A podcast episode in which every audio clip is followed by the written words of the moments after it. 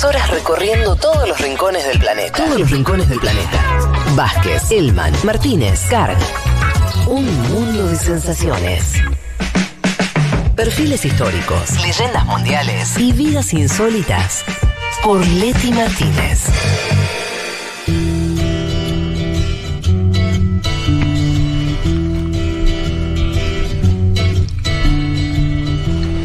Bueno, aquí estamos de vuelta. ¿Me escucha bien? Perfecto. Sí, señor.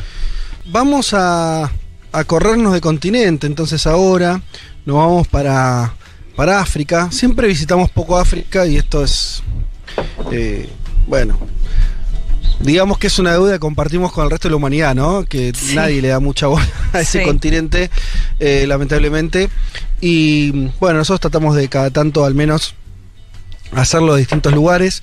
Eh, y, y Leti, vos solés hacerlo con, con historias interesantes y este me parece que claramente no es la, la excepción, porque vas a estar hablando, creo que una de las figuras de la izquierda, eh, el nacionalismo africano del siglo XX, Sí. ahí hay- es, es uno de los más importantes, estamos hablando de Patrice Lumumba. Sí, eh, totalmente, bueno, que se reivindica hasta hoy y de hecho que vamos a ver un montón de cuestiones que todavía no se resolvieron con eh, su asesinato.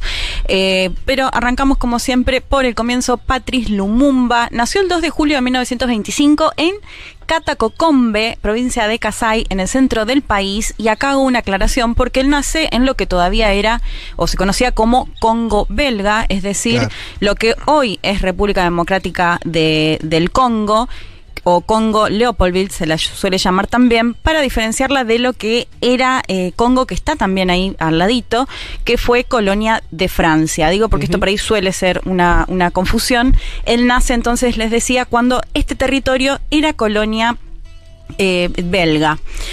Y nace, además, para dar un poco de contexto y, se entienda por qué va a tener el pensamiento que va a tener después o, lo que va a representar justamente la figura de Lumumba, él nace unos casi 15 años, un poco más de 15 años después de la muerte del el rey Leopoldo II de Bélgica, que eh, tras la conferencia de Berlín de 1884, que la hemos mencionado en otras columnas e incluso comparado con lo que se conoció también como el Tratado de Sykes-Picot, que entre el Reino Unido y Francia se prácticamente en Medio Oriente, bueno, la conferencia de Berlín sería o tiene varias similitudes para la repartición de las potencias europeas de los países africanos. Después de esta conferencia, el eh, rey Leopoldo II de Bélgica va a quedar prácticamente como dueño de este territorio, sobre todo porque es un un territorio muy rico en eh, lo que tiene que ver con el caucho, marfil, diamantes, entre otros recursos que tiene eh, este país. Se calcula, para que tengamos una idea, hay distintos números, pero que murieron en ese periodo 8 millones de personas. De hecho, hay imágenes que se pueden ver de cómo les amputaban los brazos si no cumplían con los objetivos que se les imponía, del trabajo esclavo que realizaban. De hecho, el entrevistado de hoy me recomendó un artista a quienes les interese, que me pareció muy, muy buena las pinturas que hace, eh, Shibumba Kanda Matulu, que hace justamente pinturas acerca de lo que fue todo este periodo para tener una noción del contexto en el que nace Lumumba y qué era lo que había visto como su país era colonia de eh, Bélgica y lo que hizo Bélgica, porque una vez que muere eh, el rey Leopoldo, queda bajo la administración de Bélgica. Eh, Lumumba nace en una familia campesina, católica, él va a estudiar en una escuela protestante, va a recibir, me decía el entrevistado, una educación muy breve, que van a hacer algo de cuatro años en la escuela primaria, después va, a ser, a trabajar en el correo, entre otros trabajos, y va a ir preso seis meses acusado de malversación de fondos. Y esto va a modificar algo en su vida, que ahora lo vamos a comentar, pero me parecía interesante ya escuchar a Omer Freixa, que es historiador, africanista, docente y escritor en UBA, UNTREF, profesor e investigador, que nos contaba un poco acerca de cómo se empieza a meter justamente eh, o, o a empezar a surgir como una figura nacionalista, una figura anticolonial, Lumumba. Lo escuchamos. Alrededor de los 20 años, Lumumba se traslada a una ciudad grande, a Stanley, que en ese momento era Kisangani, también en el centro, y lo que va a practicar ahí, bueno, es el, el oficio de la mensajería, va a ser cartero, luego va a ser inculpado por cuestión de malversación de fondos y ahí va a tener un primer arresto importante que con condonación de pena lo lleva a seis meses de encierro. Además también había sido trabajador minero en Kibu, en el este, y lo que va a hacer es ser con, ya amistades que cosecha incluso belgas en Leopoldville, en Kinshasa, en la capital actual, pero también colonial, lo que va a hacer es mudarse a esa ciudad y empezar a dedicarse a dos cuestiones importantísimas, que es el, ejercicio del periodismo, donde va a ser crítico del colonialismo belga, y por otro lado, también va a ser empleado como jefe de ventas en una cervecería de origen belga muy importante, eh, el origen de la marca Polar, donde va a sembrar eh, muchos contactos, va a empezar a, tener un, un, rol como líder, como jefe y proyectarse como un gran exponente nacionalista y panafricanista varios trabajos que le van a permitir conocer más de cerca justamente la realidad que vivía eh, lo que era el, Congo belga. Eh, de hecho, bueno, incluso periodista, que ya como periodista va a ser muy crítico de la colonia. Y después la otro, el otro trabajo que contaba eh, Homer, que tenía que ver con este trabajo como de ventas que le va a permitir acercarse justamente primero al Partido Liberal y ya después, a fines de, los 50, va a formar lo que va a ser después ya en movimiento Nacional Congoleño. Y además, sí. Que, vos lo que estás contando hasta ahora es una biografía, es interesante esto porque no todos son eh, tienen eh, como este camino de em, como de alguien que se fue insertando en el orden colonial incluso, ¿no? Sí. Eh, distintos laburos, algunos vinculados a la administración, otros a profesiones liberales. Quiere decir, dentro de un contexto de opresión, de una colonia más que era de las más opresivas de, las opresivas, aún así eh, siempre hay resquicios para que algunos eh, logren hacer, hacer carrera y es el caso de, Lumumba. Lo, lo que está contando es alguien que con todas las dificultades del caso, logra empezar a hacer un camino ascendente en ese contexto. Sí, totalmente. De hecho, algunos eh, biógrafos que, que, veía, escuchaban los documentales, decían que incluso Lumumba no estaba muy metido con el tema hasta que va preso esos seis meses que lo contaba Homer, y ahí es cuando empieza a ver más de cerca justamente, eh, bueno, cómo trataban a la población congoleña, y que va a ir, bueno, esto, con un montón de trabajos, y que este, sobre todo el de ventas, le va a permitir acercarse a todo este núcleo y para fines de los 50 ya además empieza a tener participación en lo que se conoce como el panafricanismo también em, y esta idea de los países africanos y la necesidad de independizarse justamente de las potencias europeas. Y les decía además, bueno, por, por supuesto la, ya la fundación del movimiento nacional congoleño desde el cual va a empezar a pedir que se independice este, em, este territorio. ¿Qué va a pasar? Finalmente se va a ir a elecciones, van a ganar las elecciones el 30 de en, 1960 ya se habían independizado al menos 15 países, es decir, algo que se estaba dando en un contexto de descolonización en África. Y el siguiente paso, diría yo, ya hasta ese momento claramente eh, era una figura nacionalista, una figura independentista, va a asumir como primer ministro en 1960 junto al presidente Joseph Kasavubu. ¿Qué va a pasar? Al, el 30 de junio de 1960, Bélgica les dice, bueno, sí, les, damos la independencia, vamos a, ceder, y se arma un acto em, en el Palacio de la, Nación.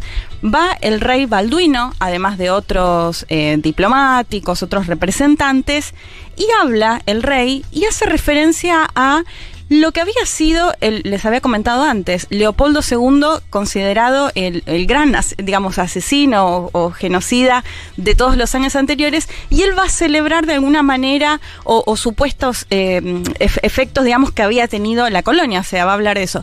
Y lo que le va a pasar a Lumumba, que no estaba pensado que él participe o que dé un discurso, se va a levantar, esto además se puede ver, está todo grabado, va a dar un discurso en el que va a empezar a hablar de lo que había generado eh, la colonia. De hecho, les, les leo una partecita de lo que dice, nuestras heridas están demasiado frescas y demasiado dolorosas todavía para poder expulsarlas de nuestra memoria. Hemos conocido el trabajo agotador exigido a cambio de salarios que no nos permitían ni comer ni paliar el hambre, ni vestirnos ni vivir decentemente, ni criar a nuestros hijos como seres queridos. Hemos conocido las ironías, los insultos, los golpes que debíamos sufrir mañana, tarde y noche porque éramos negros. Y esto se lo dice cara a cara al rey cuando, bueno, se habla, se habla mucho también de lo que es el neocolonialismo, ¿no? Que eh, si bien se independizaban, pasaban a gobernar figuras que seguían manteniendo vínculos con eh, sus ex colonias y en definitiva eso les permitía que sigan, por ejemplo, explotando eh, sus recursos. De hecho, eh, leía un artículo interesante en Africaye que participa Omar también, es un portal que donde pueden encontrar mucha información sobre países africanos y que decían que en realidad la parte que más molestó al rey Balduino fue en la que dijo que la riqueza del Congo iba a ser para los congoleños y congoleñas, ¿no? Que esa empezó a ser, esa era la real preocupación de quién estaba en el gobierno. De hecho, este discurso que les decía se puede ver, está en están las imágenes, eh, muchos lo sitúan como su sentencia de muerte. Ahora vamos a ver por qué. Eh, volvemos a escuchar a Omer Freixa. En, en, ese contexto, a los pocos meses de este discurso que les comentaba frente al rey de Bélgica, una región muy rica, que es la región de Katanga por sus yacimientos mineros, se intenta independizar y esto lo va a hacer con el apoyo nada más ni nada menos que de Bélgica justamente escuchamos nuevamente a Omer Freixa que nos contaba un poco acerca de qué pasa con, em, con Katanga, este contexto y cómo Lumumba se empezó a convertir en un enemigo para Bélgica, para Estados Unidos, para Occidente en sí. Lo escuchamos. A Lumumba se lo comenzó a acusar de ser comunista, de hecho cuando se produce la secesión de Katanga, pocos días iniciado después de la independencia del primer gobierno nacional congoleño, lo que sucede es que tanto Casabubu como Lumumba solicitan apoyo internacional contra una sedición claramente instigada por los intereses belgas que querían sabotear su, proyecto y esa era la sospecha de Lumumba. Y lo que hace es, por, otra vía, también solicitar apoyo comunista de la, Unión Soviética. Eso eh, lo hace un terrible enemigo de Occidente. Y un poco la idea es que Estados Unidos, Washington y Bélgica traman su asesinato en recién en enero de 1961 contexto de Guerra Fría, eh, pese a que Lumumba decía yo no soy comunista, yo no soy, no soy comunista, bueno, le va a pedir ayuda a la Unión Soviética en este contexto que decíamos de el intento de secesión de Katanga, que lo va a hacer con el apoyo de Bélgica, ¿por qué? Porque ahí había yacimientos mineros y justamente era también la puerta de entrada que Bélgica veía para poder seguir explotando eh, justamente los recursos de este país. Entonces, en ese contexto es que Lumumba va a pedir ayuda a la Unión Soviética, se lo va a tildar de comunista y se va a convertir eh, directamente en un enemigo de Occidente y desde ahí es el momento en el que ya se empieza a hablar de la planificación de la CIA y del Servicio de Inteligencia de Bélgica para eh, eliminar directamente a Lumumba que se convertía eh, en, un, en un enemigo o en un obstáculo para, para ellos y para lo que querían llevar adelante en el Congo. Lo que va a pasar el 4 de septiembre de 1960 es que el quien era el presidente, Casabubu, lo va a destituir, esto lo va a anunciar en la radio, se va a dar toda una situación muy particular porque Lumumba va a decir, no, yo no, no renuncio, bueno, mm. finalmente le van a terminar dando un golpe de Estado. Va a ir preso, primero va a tener un arresto domiciliario, va a intentar escaparse y después directamente ya lo van a detener y lo van a enviar justamente a esta región, la de Katanga, que les decía que era muy hostil con la figura de Lumumba, y el 17 de enero de 1961, mejor no les cuento, que se los cuente Omar Frexa y ahora lo escuchamos, eh, es un final casi obvio, pero lo dejo a Omar que, lo cuente qué pasó con eh, Lumumba. Lumumba por estar por arriba de todo ello, lo dijo en su discurso de independencia, que quería poco llevar la independencia del Congo al resto de África y unir África, por eso es un líder panafricanista, en la, crítica que hace el colonialismo parece su sentencia de muerte. Después eso se repite, hay un cable, una orden de Dwight Eisenhower, el presidente de Estados Unidos, de eliminarlo, lo cual se, va pergeñando un complot contra él el cual es eh, detenido, demorado y después trasladado a el sur del país, a lo que era Katanga, donde era muy odiado y al principio se le había armado un terrible eh, complot contra él, una sedición, un intento secesionista, es enviado ahí donde es torturado y asesinado, su cadáver pasado por ácido sulfúrico, junto a dos de sus colaboradores, antiguos ministros de su gabinete efímero, duró en el poder apenas tres meses, derrocado por Casabubu, por su secretario personal Mobutu va a ser muy importante después. Ácido Bueno, sulfúrico. Bueno, lo llevan a Katanga. eh, va a haber distintas versiones. Van a decir que se intenta escapar y lo linchan. Lo cierto es lo que se conoce después es que eh, l- los soldados de ese momento, y decíamos que Kasabu, el presidente, junto a Mobutu, que, eh, que era su secretario, como lo mencionaba Iomer, o sea, una persona muy cercana, lo van a, a perseguir o van a enviar a, a- a hombres que eh, lo persigan, lo detienen y eh, lo, bueno, lo descuartizan y después lo pasan por ácido sulfúrico para que no quede ningún resto de Lumumba, además de otros eh, funcionarios que eran parte de eh, su gobierno. ¿Qué año, Leti, esto? 1961, enero de 1961. O sea, no había gobernado ni medio año. Eh, Porque me acuerdo que después está el discurso del Che famoso sí, en la ONU. Sí, lo iba a mencionar. Ah, bueno, no, no. Sí, no, no, pero lo- contale, contale. Te lo dejo, te lo dejo. No, no, contale, contale. No, no, donde él dice esto, ¿no? De ese famoso discurso del no se puede confiar en el imperialismo ni un tantito así. Y punto seguido dice, bajo la bandera de las Naciones Unidas en el Congo fue asesinado Lumumba, ¿no? Sí, de hecho dice, el único caso en la historia mundial que demuestra cómo se pueden atropellar los derechos del pueblo con la impunidad más abs- absoluta y el cinismo más insolente. Eso es lo que dice Che Guevara en, en el 64, en el 65 va a viajar además eh, al Congo y me parece súper representativo lo que dice el Che porque la realidad es que es muy alevoso, no lo dejan gobernar ni medio año por el simple hecho de demostrarse que no iba a continuar con ese vínculo con la expotencia o que no estaba a favor de un neocolonialismo, ¿no? Es muy alevoso. De hecho, lo que va a pasar es que eh, Mobutu, que es quien justamente lo- uno de los que lo persiguen y había sido uno de sus más cercanos, esto se puede ver eh, en un documental que les recomiendo, Lumumba, la muerte de un profeta, donde se puede escuchar a quienes fueron cercanos también a Lumumba, que decían que Mobu- Mobutu era muy, muy cercano, eh, participaba, digamos, de las reuniones más íntimas y va a ser él quien va a gobernar, de hecho, hasta, o sea, va a gobernar desde 1965 hasta 1997. De hecho, ahí va a pasar a ser conocido la, la actual República Democrática del Congo como eh, Zaire, eh, pero y después, de hecho, con eh, mucha mm, mala intención, porque después Mobutu lo va a hacer, lo va, a- él va a hacer a Lumumba como un héroe nacional, o sea, lo va a reconocer como un héroe nacional cuando él eh, fue uno de los que lo persiguió y estuvo a favor del asesinato justamente de Lumumba. Para ir cerrando, el único resto que se sabe que quedó del líder nacionalista es un diente que eh, justamente uno de las, de las personas, uno de los policías que lo asesinaron o estuvieron en el asesinato, se paseaba por los medios de comunicación diciendo que este diente, ese diente pertenecía a Lumumba. Eh, Aunque parezca algo insólito, la familia durante todos estos años, sus hijos y su ex compañera que ya falleció, pidiendo que al menos le den este único resto que quedó de Lumumba para poder enterrarlo. Eh, De hecho, este diente estaba, ya después pasó a manos de la justicia, estaba en Bélgica y Bélgica anunció que, que, que le va a devolver justamente este diente a la familia.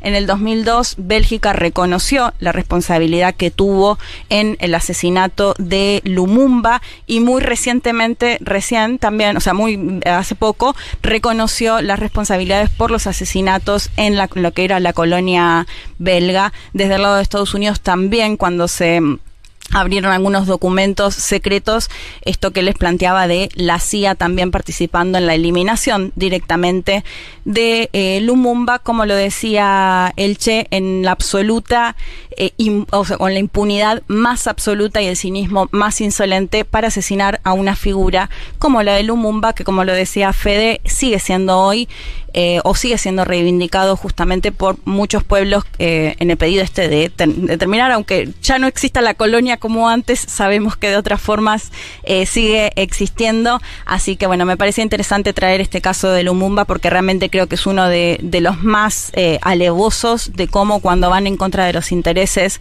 se puede ir hasta tal punto de, de asesinarlo e incluso pasarlo por ácido sulfúrico.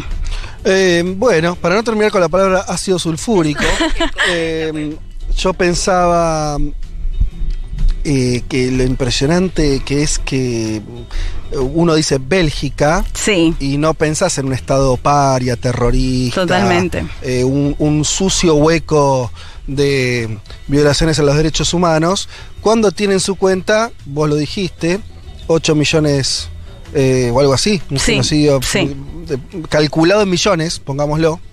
Eh, un presidente, el primer el- o quien debería ser el primer presidente o el primer líder independentista de ese país asesinado eh, de, de la manera que lo contaste, ¿no? Y uno dice Bélgica hoy y te imaginas, eh, no sé, una, un, un lindo país europeo, ¿no es cierto? Ahí está también el, el poder, ¿no? En que después de todo eso, y todo lo que contaste está chequeado, vos dijiste, están los propios informes de Estados Unidos Sí. que reconoce que sí, Bélgica, que ahora hay noticias, sí, qué mal que estuvimos con, el, con, con la colonia, qué malos que somos, y aún así eh, pensás en Bélgica, pensás eso y pensás en, no sé, en cualquier país, no sé, qué sé yo, eh, en Siria, ¿no? Y es otra la imagen, ¿no? Sí, Y qué, sí. qué loco como la, las responsabilidades, qué loco no, es obvio, pero, pero no deja de impactar que las responsabilidades sean eh, tan injustamente repartidas, ¿no? Eso es bastante... Sí, Fede, de hecho me acuerdo como el caso de Canadá también, ¿no? Cuando hablábamos de las escuelas y cómo eh, trataban a los pueblos originarios, esta misma imagen que se tiene de Canadá, de hecho me parece eso, que representa como